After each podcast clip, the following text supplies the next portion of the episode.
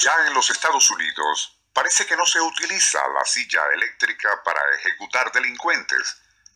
Pero lo que seguidamente relataremos, y fue radiado hace ya 25 años, puede dar una idea de lo terrible que era esa forma de castigo.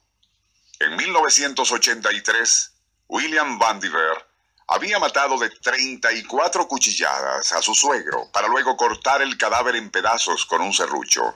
Convicto y confeso, el asesino fue sentenciado a morir en la silla eléctrica, pena que se llevó a cabo el 16 de octubre de 1985 en la prisión de Michigan City, estado de Indiana. Sería durante la ejecución cuando ocurrió algo insólito. La primera descarga de 2.300 voltios no mató a Vandiver y fue necesario aplicarle otra de 500 voltios. Aún así, el reo de 37 años todavía respiraba, por lo que fue necesario una tercera, cuarta y hasta quinta descarga, hasta que el doctor Roger Saylors le pronunciara muerto.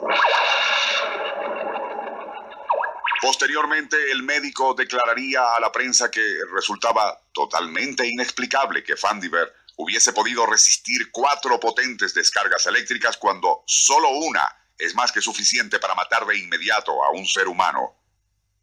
¿Cómo era una ejecución en la silla eléctrica? ¿Qué sucedía cuando la corriente sacudía al cuerpo del rey? Nuestro insólito universo. Cinco minutos recorriendo nuestro mundo sorprendente. Son las nueve de la noche de un 24 de enero de 1951.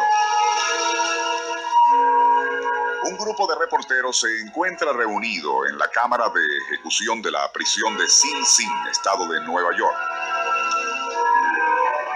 Presenciarán allí la muerte de un reo en la silla eléctrica. Uno de los testigos es el reverendo Charles Francis Porter, quien posteriormente relataría. Jamás olvidaré aquella desnuda antesala de la muerte. Al principio me pareció que lo único que había en la estancia era la silla eléctrica, pues dominaba la escena por completo, sólida, severa, con sus electrodos y correas de cuero algo agrietadas por las descargas de ejecuciones anteriores. Ningún silencio puede compararse al de aquellos tensos minutos que precedieron la llegada del condenado. Luego, pasos lentos y lejanos que se acercaban retumbando por el pasillo y la voz queda del sacerdote al recitar letanías junto al preso, Matt Crowley, asesino reincidente, al que apodaban Dos Pistolas Crowley, llegó ante la silla a la cual observó desdeñoso. Sin ayuda, el reo procedió a sentarse y de inmediato dos guardias le fueron cortando los pantalones hasta la altura de la rodilla para fijar las correas y electrodos a sus piernas desnudas. Luego colocaron una absurda boina metálica en su cabeza que previamente le había sido rapada para que el metal hiciese mejor contacto.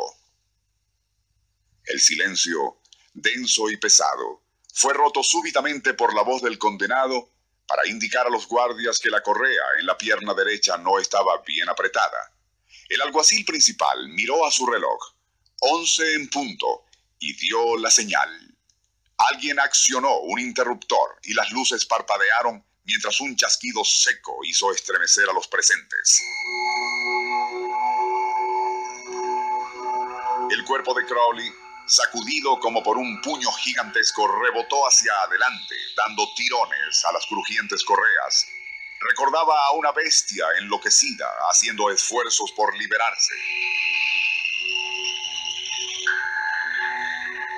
Se nos había dicho que el acto mismo era rápido y el criminal no sentiría dolor.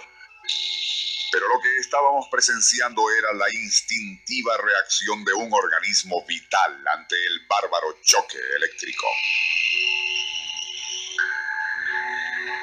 Un nauseabundo olor a carne achicharrada impregnó el ambiente mientras nubecitas de vapor emanaban del uniforme gris del condenado. Luego el cuerpo cesó sus estertores, quedando quieto, igual a una marioneta desarticulada. No pude soportar más y salí hacia la calle. Un viento helado y partículas de nieve me azotaban el rostro mientras caminaba rumbo al estacionamiento del penal. Fue entonces cuando miré el reloj.